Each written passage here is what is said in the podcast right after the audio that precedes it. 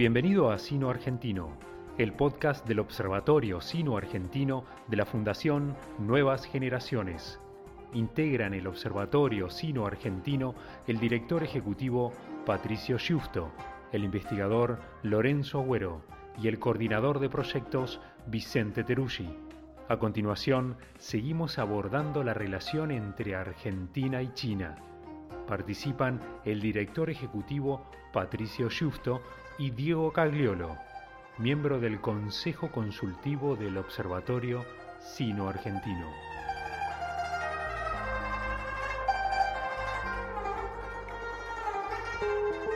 Bueno, antes que nada quisiera aprovechar para agradecer por las repercusiones y comentarios que hemos recibido de nuestros seguidores por este ciclo de entrevistas que se emiten, como ustedes saben, por nuestros canales de Spotify, Apple y YouTube. Hoy tenemos el gusto de entrevistar a Diego Cagliolo, miembro del Consejo Consultivo del Observatorio. ¿Qué tal, Diego? Muchas gracias por estar con nosotros hoy. Hola, ¿qué tal, Patricia? ¿Cómo te va? No, por favor, el agradecido soy yo. Bueno, para comenzar, un breve repaso de los principales antecedentes de Diego. Él es licenciado en Ciencias Políticas, con especialización en Relaciones Internacionales de la UCA. Ha sido subsecretario de Relaciones Internacionales y Cooperación de la provincia de Buenos Aires durante el gobierno de María Eugenia Vidal. Vamos a hablar un poquito seguramente de esa etapa tan importante en la carrera de Diego. Y es miembro consultor en el CARI. Además, eh, resalta en su currículum que se ha desempeñado en el ámbito privado, en cargos jerárquicos en empresas chinas radicadas en Argentina. Dicho esto, ya paso, Diego, a la primera pregunta que te quiero formular. ¿Cuál fue, cómo fue tu primer acercamiento con China y a raíz de qué? Bueno, eh, mi primer contacto, si se quiere, con China fue en la facultad. Eh, en, de especialización en relaciones internacionales, eh, la cátedra del profesor Jorge Malena, empezó de alguna manera a despertar algún interés eh, por, todo lo que era China y el, mundo asiático en general. En líneas generales nosotros no tenemos en nuestra currícula de, estudios secundarios ni primarios un conocimiento profundo sobre lo que es la historia de, de Asia, ni de China, ni demás, algo generalmente se ve, pero, pero muy rápido, no, con tanto detalle como si sucede con la historia europea o la historia americana. Y, yo siempre fui muy curioso también en, este tipo de cosas, así que el primer interés, digamos, se despierta ahí. Luego, por mi actividad profesional, como bien mencionaste, yo trabajé muchos años en, el sector pesquero particularmente, eh, y por cuestiones que después si quieres comentamos, este, eh, la empresa es adquirida por, por, eh, una empresa china, pero previamente a eso yo ya había empezado a tener contacto con China. Eh, nuestro, uno de nuestros principales clientes en aquellos momentos era Japón y empezamos a detectar principios de los años 2000, te estoy hablando, un, un, pedido de los japoneses de empezar a realizar envíos a China eh, en aquel momento era para reprocesar y después reenviar al mercado japonés. Y ya sí más adelante eh, empezamos a detectar que había un consumo incipiente, entonces bueno, eh, con las autoridades de la compañía decidimos em, empezar a investigar un poco más eso en profundidad y comenzamos a viajar a China, con lo cual si se quiere mi, primer contacto profundo y profesional fue ahí, de hecho fue la primera vez que, visité China eh, cosa que empecé a hacer después eh, más habitualmente. Y que si se quiere de alguna manera también fue lo que hizo que eh, empezara a profundizar un poco más mi conocimiento sobre China, empecé a estudiar el idioma. Y esto fue producto de que en uno de mis viajes me tuve que trasladar a una ciudad bastante alejada de los centros más, más, conocidos o más tradicionales y tuve realmente un impedimento para, poder comunicarme y poder establecer algún tipo de contacto en, varios idiomas. Y me pasó también que en esa época estaba, eh, estaba empezando a, realizarse todas las construcciones para lo que iban a ser los Juegos Olímpicos de Beijing y demás. Eh, y me llamó mucho la atención el haber ido al poco tiempo de los Juegos Olímpicos y haber visto ese cambio en, la infraestructura y en... Ya notaste el contraste en ese poco tiempo, ¿no? Un contraste tremendo. Y eso me hizo volver y, me acuerdo que le comenté a mi mujer, le dije, mira, eh, si Dios quiere, a mí me quedan 30, 35 años de, vida profesional, digamos, ¿no? hasta que me pueda retirar y gozar de mi jubilación. Eh, no hay manera de que no me cruce con esta gente en los próximos 35 años de alguna forma, eh, como clientes, como proveedor, como eh, profesores, como alumnos, pero no hay forma de que no me junte con esta, no, no, me cruce, no tenga contacto con esta gente. Con lo cual me decidí a, estudiar el idioma, me pareció que era una manera también de, intentar aproximarme mucho más a ellos. vos sabés perfectamente bien la diferencia que hace el, establecer un vínculo cuando eh, conoces a los chinos y podés hablar en, su idioma. Así estudié, estudié, mucho tiempo y, empecé un proceso de, aprendizaje y de estudio eh, con lo que había en esa época, ¿no? Principios del 2000 todavía no había mucha bibliografía. Acá, eh, yo vivo en Puerto Madryn ahora, pero en esa época en Madrid no había todavía supermercados chinos. Yo siempre pongo el ejemplo de, eh, o la anécdota de que si en aquella época te encontrabas un chino en un avión, era uno, era uno de mis jefes seguramente. Eh, y hoy te encontrás con gente que viene a trabajar en las industrias de energías renovables o por el petróleo o por la pesca que ha progresado mucho o inclusive han proliferado también los, supermercados chinos. Es decir, en solo 10 años o, 20 años, el crecimiento que hubo fue realmente muy grande. Así que esa fue, si se quiere, mi, segunda y mi más eh, importante eh, eh, experiencia que, como dije, al momento de la adquisición de la compañía en donde yo trabajaba, se hizo más profunda porque vivimos un proceso de, compra de la compañía por parte de, esta empresa china con todos sus procesos de toma de decisiones, con todos los tiempos, que vos sabes bien que en China tienen también todo una simbología especial. Y bueno, y ahí me tocó jugar un papel este, importante porque no solo era el único que hablaba el idioma, sino también una vez realizada la, venta de la compañía, los españoles que en ese momento la dirigían se volvieron a España y volvieron los chinos. Los chinos que vinieron no hablaban español, no hablaban inglés o hablaban poco y mal. Ah. Eh, entonces, bueno, me tocó también ahí tener un papel eh, bastante relevante en, esos años. Cuando ah. María Eugenia eh, me convoca para esta tarea, digamos, trasladé todo esto a la función pública, en donde también tuve muchísimo contacto y mucho intercambio con, con, China. Y hoy, si se quiere, desde el ámbito académico, desde el tercer sector y, desde la actividad profesional, también sigo vinculado. Claro, eso te quería preguntar justamente esa etapa con, con Vidal en la gestión pública, ¿cómo fue? Ahí que, ¿Cómo fue esa experiencia? Si nos puedes contar algo de lo bueno, o si querés lo malo también, o las cosas que te quedaron pendientes, que te hubiese gustado quizás lograr y no se pudo. Bueno, pendientes siempre quedan cosas, porque como te decía, los, los tiempos que ellos manejan son muy diferentes a los tiempos nuestros.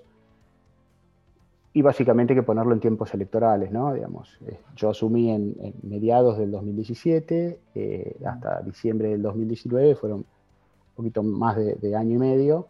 Eh, en donde si bien hemos hecho muchísimas cosas, lógicamente siempre quedan cosas colgando. Eh, la suerte, como comenté recién, es que eh, si querés de alguna manera yo ya conocía todo eso, entonces no, no, no, me resultó algo novedoso tener que empezar a tratar con China, sino que por el contrario fue de alguna manera un impulsor en que si queríamos tener una provincia relacionada a un mundo del futuro, María Eugenia siempre nos pedía pensar eh, una política eh, eh, para, los próximos 20 años, no había manera de que China no estuviera presente en eso y fuera un actor relevante. Entonces... Y ahí tuviste un rol vos muy importante, me imagino, en el marco de, ese, esa estructura. Sí, María Eugenia entiende muy bien este, por dónde van las, cuestiones en el mundo, tenía muy presente que China era un lugar al, cual teníamos que, que, de alguna manera llegar. La provincia tenía muy poco hecho con China, la verdad es que había solamente un hermanamiento de la provincia con la provincia de Hebei, eh, eh, que databa de, 25 años atrás y justo vencía en, nuestro periodo, así que rápidamente nos pusimos a trabajar en renovar eso. Pero sí, durante, durante la gestión de María Eugenia eh, se desarrolló una, agenda muy proactiva, muy proactiva de acercamiento y, de, focalización en regiones del sudeste mm. eh, de China muy claves y, que estaban muy en ese momento y siguen estando en, el centro de los planes de desarrollo de China y se construyó un vínculo institucional muy serio eh, y, principalmente con mirada de futuro. Así que lo que intentamos fue crear un marco de confianza y, empezar esa tarea de eh, de, vincularnos de una manera más, eh, más estrecha. Como dije, la verdad es que todo esto había que hacerlo sabiendo que los tiempos chinos son muy diferentes a los nuestros, pero en ese sentido nuestro, nuestro trabajo demostró para ellos ser tan, tan convincente y tan, tan serio que pudimos hacer en tiempo récord una serie de cosas como el haber podido hermanar a la provincia con la provincia de Sichuan o haber podido hermanar a la ciudad de La Plata, capital de la provincia, con la capital de la provincia de Sichuan. De hecho viajó eh, la gobernadora, ¿no? Se pudo hacer el viaje. La gobernadora hizo un viaje eh, en, diciembre del 17, en donde una de las cuestiones que nosotros teníamos, una de las cosas que hicimos al principio fue elaborar un plan estratégico de relacionamiento con China de la provincia de Buenos Aires. Vimos un poco qué era lo que había hecho, que como te dije era bastante poco. Eh, miramos un poco el contexto mundial, hicimos muchos números, teníamos muchas proyecciones. Eh, paralelamente, nosotros estábamos creando también la agencia de promoción de, inversiones y de comercio exterior de la provincia, así que nos, nos este, eh, nutrimos de muchos números y de, y de muchas proyecciones sobre lo que era China, cómo venía cuál era la relación que China tenía con la provincia de Buenos Aires, qué era lo que exportábamos, qué era lo que podíamos llegar a exportar potencialmente. Así que hicimos un trabajo muy, muy, muy serio de eso y presentamos nuestro plan de, de relacionamiento que incluía, lógicamente, la focalización en la zona norte de Beijing, donde reside el poder político y donde teníamos ya un primer vínculo, como dije, que era el hermanamiento con la, con la provincia de Hebei, Shanghai, porque también ahí había una delegación del consulado argentino y eh, había un interés puntual eventualmente en eh, alguna colocación en algún momento de, avanzar en algún tipo de colocación de, misiones ahí. Eh, y porque lógicamente toda la actividad comercial existente estaba muy vinculada con esa zona. Eh, pero conocedores también de cuáles eran los planes del gobierno chino para el desarrollo del resto de su territorio y, en el trabajo este de intento de erradicación de la pobreza, sabíamos que el sudoeste era un lugar muy importante para ellos, al cual estaban destinando muchos recursos y donde la provincia de Sichuan, que era una provincia relativamente similar a lo, a lo que es la provincia de Buenos Aires, una provincia agrícola, una provincia con una gran industria automotriz, una provincia bastante industrializada y que estaba poniendo mucho el acento en, la, en, su vinculación internacional, podía llegar a ser para nosotros un lugar este, interesante de lo que era la, nueva China que iba hacia el oeste. ¿no? Así que eh, nos pusimos a trabajar con eso y en, diciembre del 2017 la gobernadora, como uno de los pasos de ese plan estratégico, realizó una primera visita que fue un gesto muy bien visto por, las autoridades chinas de ese momento, que retribuyeron su visita al año siguiente y terminamos finalmente firmando el hermanamiento.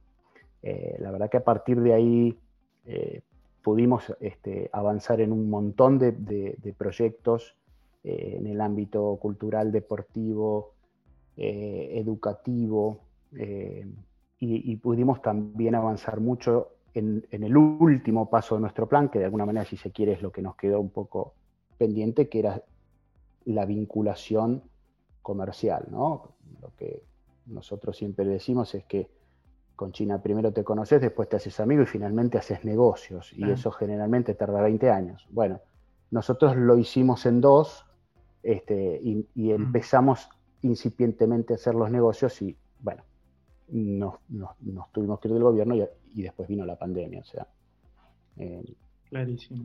Pero, ese fue un poco la, eh, el trayecto en ese, en ese periodo, ¿no? Sí, sí, sí. Diego, y por ahí es, complicada la pregunta, pero con todo este conocimiento que tenés, tu experiencia tanto en el sector privado como público, ¿cómo describirías la China actual y su significado para la Argentina, sobre todo pensando en el futuro de nuestro país? Bueno, a ver, no digo nada nuevo eh, si digo que China es un actor principal hoy en el mundo, es una, potencia económica, una potencia comercial, eh, que siente que ha recuperado un sitial que le, correspondía por, la historia, por su civilización y por el lugar que supo ocupar este, antiguamente. Eh, digo que lo ha recuperado luego de, revertir ese siglo de humillación en la que fue sometida por la, ocupación de potencias extranjeras. Eh, el, proceso reunificador del país, que si se quiere ha sido el, logro mayor de Mao y la exitosa eh, reforma y apertura de Deng Xiaoping y, de sus continuadores, Jiang Zemin, Hu Jintao y Xi Jinping, eh, ha, puesto a China, digamos, ha hecho que China haya avanzado de, una manera muy profunda y vertiginosa este, y con una transformación desde mi punto de vista muy, muy positiva que la ha colocado a la vanguardia en, un sinnúmero de áreas. Eh, tal vez el, el, mayor objetivo de estos primeros 100 años por eso digo la importancia de, los procesos y de los tiempos. ¿no? Ellos llevan los primeros 100 años de un, de un plan que tiene 100 años más todavía por delante, eh, pero en estos primeros 100 años ellos han, podido asegurar para su población un, bienestar y un nivel de vida eh, que, hubiera sido imposible de imaginar eh, hace 70 años cuando, cuando inició la República. ¿no? Este, Así que bueno, de, pasar de ser uno de los países más pobres del planeta, con, serios problemas de, capacidad de, provisión de alimentos a su población, hambrunas importantísimas como sabemos y demás, este, pasó a ser un líder en, investigación, en tecnología, en desarrollo, en, producción, en comercio, en inversiones, en, obras de infraestructura, en fin. Con lo cual, desconocer eh, la, China actual y ese posicionamiento eh, sería un, primer error. ¿no? Eh, China, lógicamente, se ha, globalizado, China ha salido al mundo, eh, China hoy eh, no solo tiene fuerza internamente, sino que también ha empezado a participar fuera, es lo que me ha tocado vivir a mí al, pasar a ser una empresa china cuando, cuando los, los capitales chinos eh, ingresaron a la compañía eh, y eso hace que lógicamente haya que el, gobierno chino esté también más pendiente de lo que sucede afuera. Ahora, China lo que necesita es asegurar su estabilidad interna. Una estabilidad interna que cada vez más depende de cuestiones internas porque necesita proveerse de alimentos, necesita proveerse de recursos. Entonces, eh, para poder asegurar esta estabilidad interna, China eh, em, empieza a tener una participación internacional eh, más importante.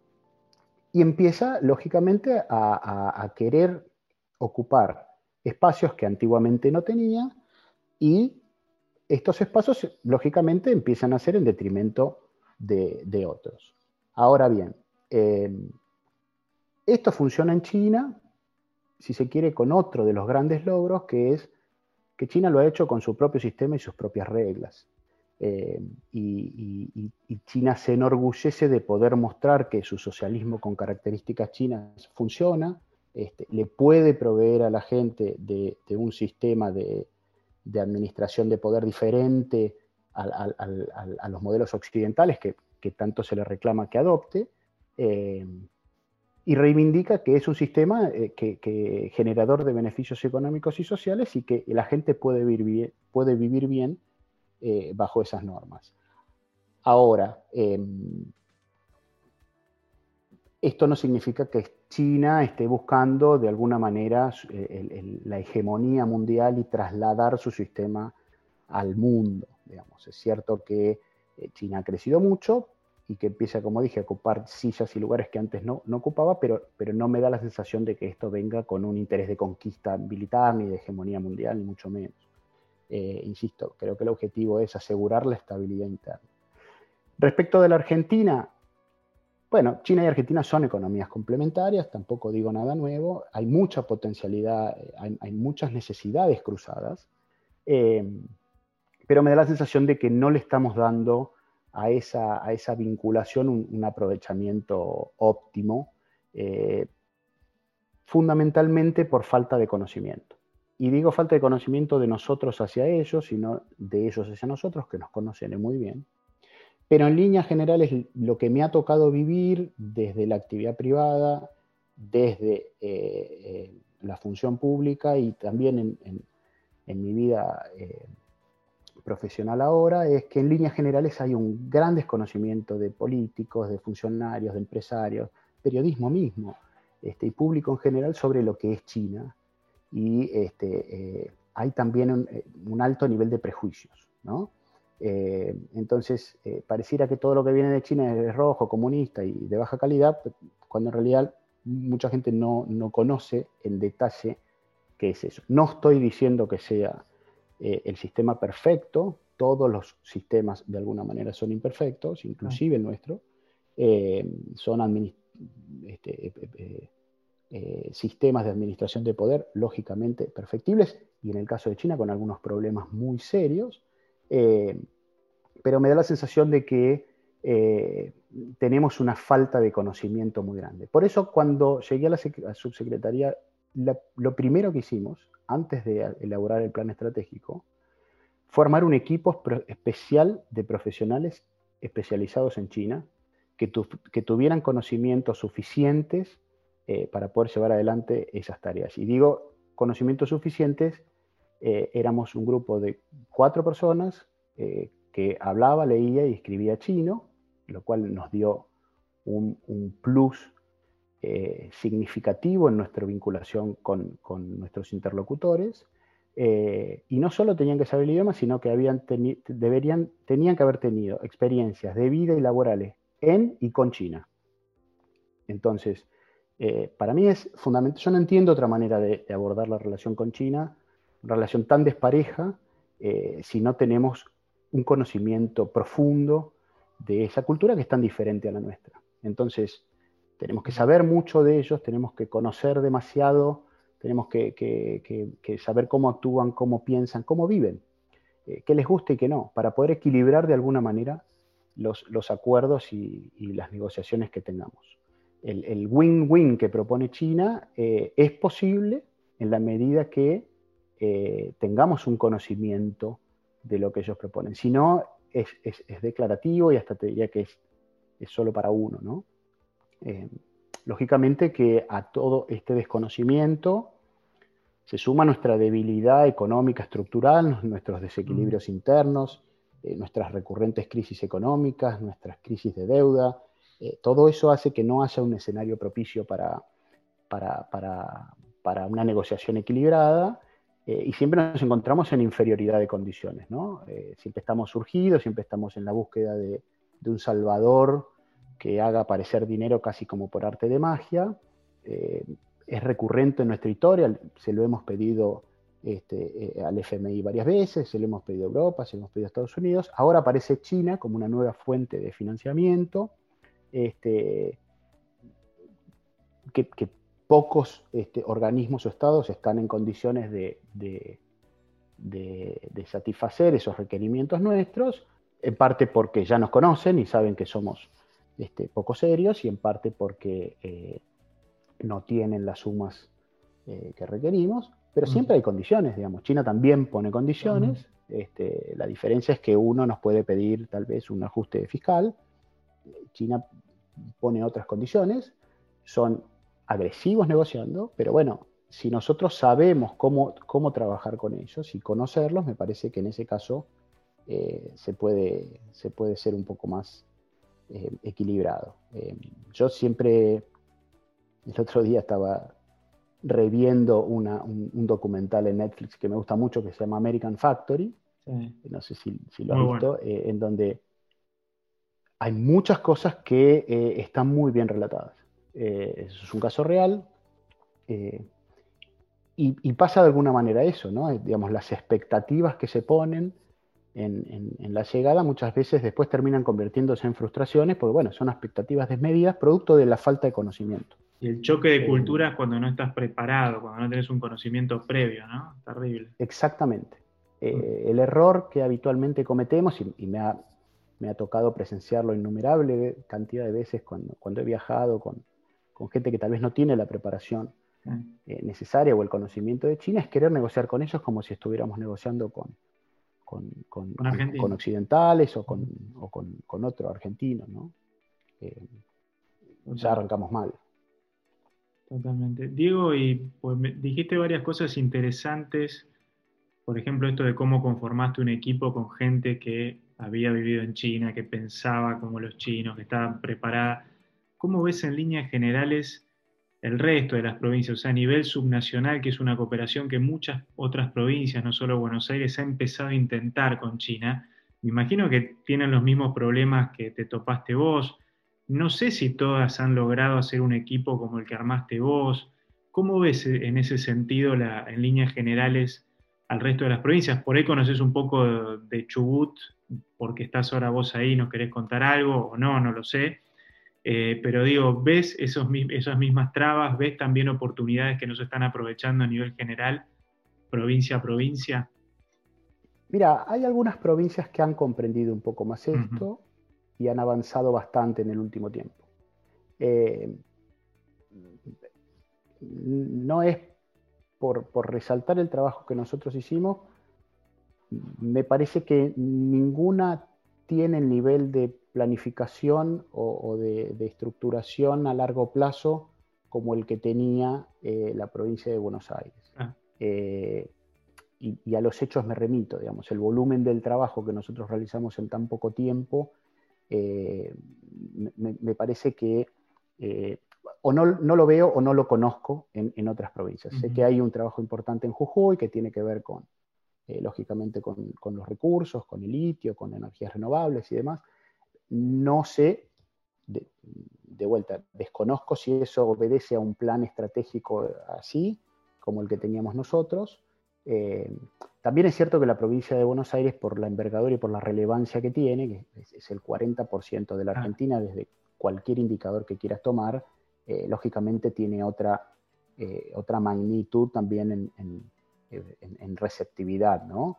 Eh, es, difícil a veces desde una provincia con, tal vez menos recursos, y no estoy hablando de recursos naturales, sino recursos humanos y recursos económicos, poder dar ese salto y planear o planificar una estrategia de ese tipo. Eh, en, nuestro caso, la, provincia, como te dije, tenía solamente un hermanamiento.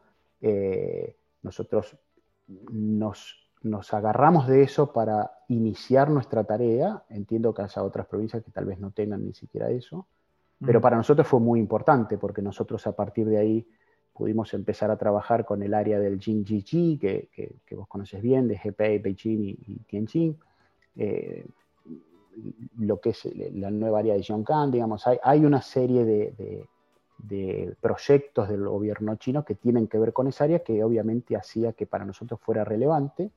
Eh, lo que mencioné de La Plata, lo que mencioné de Chengdu, eh, nosotros incrementamos Y porque hay, hay muchas ciudades también, ¿no? Que se han ido hermanando eh, no solamente en la provincia de Buenos Aires, sino en el resto del país. Pero de vuelta, no sé si eso estará funcionando o no, si da resultados o no, es interesante verlo. El conocimiento que yo tengo es mm. que muchas veces esas, eh, esos hermanamientos funcionan por algún tema puntual, de algún interés específico de, de, algunas de las partes y queda ahí, digamos, no está enmarcado en un proceso que tiene al hermanamiento como una parte de su eh, de, una continuidad, digamos.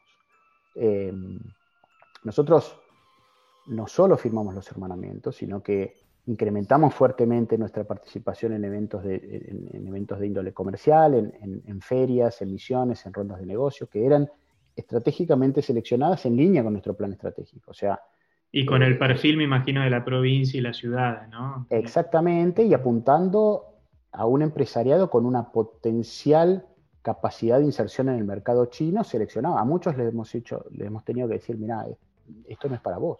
Mm. ¿sí? Para lo cual también elaboramos eh, una serie de, capacitaciones para, para, para poder eh, em, abordar ese, esas, esas visitas. ¿no? Em, por ejemplo, fortalecimos mucho también las relaciones institucionales, participamos mucho de los foros de alcaldes de nuestras ciudades hermanas, eh, empujamos mucho el hermanamiento de la, de, la, de la, ciudad de San Nicolás con la, con la ciudad de Wuhan, eh, que ese era un programa muy serio que tenía también San Nicolás, este, y, y, en línea con esta planificación que, que nosotros te, que, te comentaba que teníamos en la provincia. Eh, firmamos numerosos memorándum de entendimientos con, provincias, con Hebei, con Hubei, con Liaolin, eh, con ciudades, con Beijing, Tianjin, eh, Jiangsu, Yangzhou. Eh, la verdad que fue un trabajo de, mucha dedicación. avanzamos mucho también en el intercambio de funcionarios y, y, empresarios. Nosotros en el periodo que te comenté recibimos 69 reuniones de delegaciones chinas. con lo cual hay un trabajo ahí importante que no se ve, pero bueno, eso también nos permitió iniciar un, plan piloto para la enseñanza del idioma chino en, los tres niveles, primario, secundario, eh, perdón, jardín primario universitario y secundario en, tres escuelas públicas de la Ciudad de La Plata, en donde nos colaboró también el Instituto Confucio, un poco apuntando también a esto de generar a largo plazo eh, elementos que tengan conocimiento del idioma y de la cultura desde la primera infancia obtuvimos becas eh, con, cobertura total eh, en universidades de estas provincias con las cuales hicimos eh, convenios y memorandos de entendimiento y enviamos más de 200 personas a, cursos de capacitación en, temas específicos, agua y saneamiento, medio ambiente, lucha contra el crimen organizado, narcotráfico, gobierno, administración, puertos, turismo, agroindustria, incendios, en fin, eh, y todo esto se hizo gracias a la sintonía que nosotros pudimos tener con la Embajada Argentina, en ese momento eh, representada por el embajador Aguilar, a quien le enviamos inmediatamente, yo asumido, le enviamos nuestro, nuestro proyecto y desde el primer día él, comprendió la, la, seriedad del trabajo que estábamos haciendo, de nuestro proyecto y siempre estuvo a disposición, nos acompañó, nos abrió muchísimas puertas y fue muy proactivo, no solo él, sino toda la gente de la Embajada y los consulados que puso siempre a nuestra disposición para esta tarea. Otras provincias tal vez no tengan la capacidad, tal vez no tengan el conocimiento, eh, eh, tal vez no tengan el interés, eh, tal vez no tengan los tiempos este, que, nosotros manejamos. Y si querés te agregaría un cuarto problema, y es que producto de todo lo que dije antes, de no tener el conocimiento, por, los prejuicios, por el desinterés.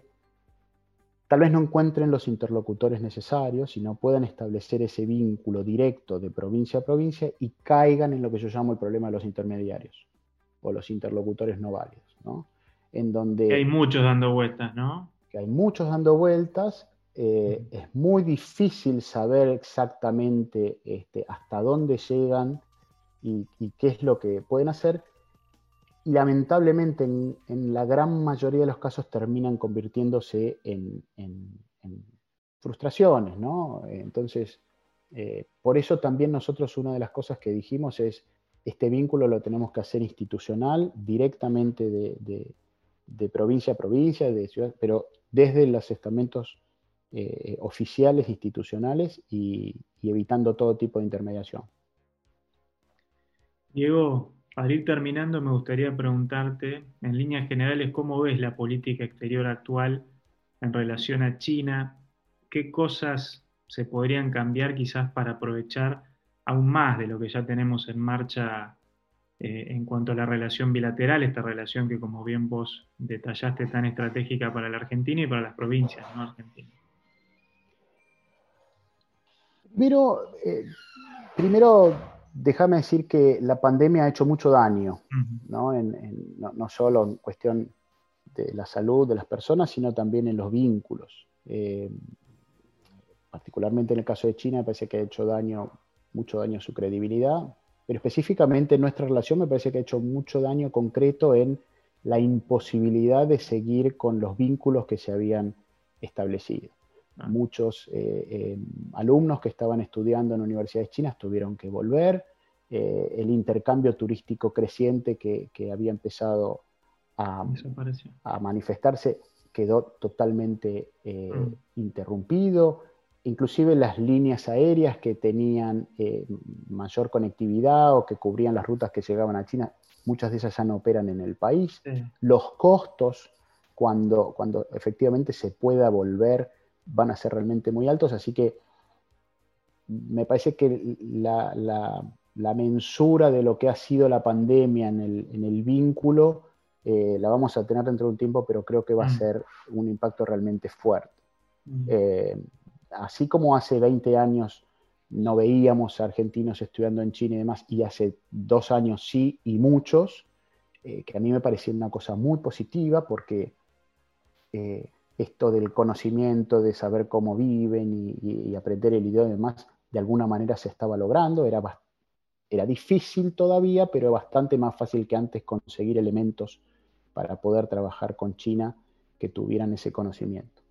Eh, Dicho esto, te digo, me da la sensación de que Argentina en materia de política exterior no ha sabido definir aún una política eh, para adoptar con China. Eh, creo que también dentro de lo mismo que veníamos hablando, tanto por, preconceptos, otro tanto por lineamientos ideológicos y otro tanto por condicionamientos internacionales, lógicamente, hay intereses que, se pisan.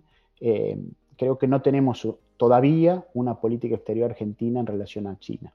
Eh, no, sabemos todavía muy bien cómo, encarar ese vínculo. Eh, que sean economías complementarias no es suficiente para, decir que tenemos una política exterior adecuada. hay un debate, vos lo sabés muy bien, estás en esto más, más que yo, un debate entre los especialistas sobre la necesidad de tener que, que optar entre una potencia u otra, si es Estados Unidos o China, o si se puede tener una independencia administrada, por llamarlo de alguna manera. Eh, me da la sensación de que no es una tarea sencilla, eh, somos un país periférico, somos un país pobre, hay que empezar a decir esto, somos un país pobre, no somos más un país rico, una potencia media, somos un país pobre, eh, que estamos en decadencia. Escudé solía decir que Argentina es un país que está, un país de, movilidad social, movilidad estatal descendente, y creo que tiene razón, 70 años yendo para abajo. Muy pendulares, muy oscilantes y con, grandes problemas de credibilidad internacional eh, y que no tenemos capacidad de mirar más allá del horizonte. esto de el vamos viendo me parece que se ha, trasladado también a la política exterior y es, la verdad que no, es una buena señal. Eh, yo todavía veo muchas indefiniciones en los temas centrales con China. Eh, esto lo ha planteado varias veces Diego Velar, que me parece que, es una persona súper, súper, con, mucha autoridad en la materia, y súper conocedora. Eh, no hay, no hay una línea de trabajo que articule el eje Buenos Aires, Brasilia, Beijing. Estamos ahí enfrascados en una lucha ideológica con, Bolsonaro y no, se puede avanzar. Eh, no hay una aproximación, ni siquiera estudios de prefactibilidad para, celebrar algún tipo de acuerdo de libre comercio con China. Esto es algo que indefectiblemente en Y en el Mercosur está trabado eso, ¿no? También tenemos un Mercosur, que está en crisis que también frena todo esto, ¿no? Sí, pero de alguna manera nuestros vecinos están decididos a, avanzar. Eh, em, los chinos dicen quedarse quietos, retroceder, ¿no? Eh, no puede ser que no hagamos nada. Algo vamos a tener que hacer. Yo no veo eso. No, no, de alguna manera me parece que vamos a tener que llegar a algún tipo de acuerdo porque no, no tenerlo es va a ser más perjudicial que, tener uno. Este, bueno, como dije antes, tenemos, es una tarea nuestra el prepararnos, el conocerlos para que esa negociación sea este, lo más equilibrada posible. Pero algo vamos a tener que hacer. A veces toca moverse entre lo posible y no entre lo deseable. Eh, bueno, eh, algo, algo me parece que vamos a tener que hacer y yo no estoy viendo ese interés. Y lo que más me preocupa es que la Argentina se ha vuelto un país no confiable, digamos, eh, inclusive para China. Em, ellos tienen una paciencia este, eh, confuciana y, una manera de, abordar los temas en donde tiempo no es dinero y pueden esperar, pero todo tiene un límite, digamos. Si nosotros seguimos mostrándonos de esta manera, eh, por más elementos que tengamos y riquezas naturales, no vamos a poder establecer un vínculo serio en donde realmente podamos obtener algún beneficio de eso. Como dije, el, vamos viendo en, política exterior parece que no funciona. Eh, y, estamos dejando pasar tiempo muy valioso. El, mundo gira y, no nos va a esperar. Clarísimo, Diego. Bueno, te agradecemos nuevamente por tu participación, tu buena predisposición para participar de, de esta nueva edición de Sino Argentino. Y bueno, nos estaremos viendo en la próxima oportunidad. Muchísimas gracias a todos los que nos estuvieron siguiendo en el día de hoy. Gracias Diego, por supuesto. Gracias Patricio, un saludo grande.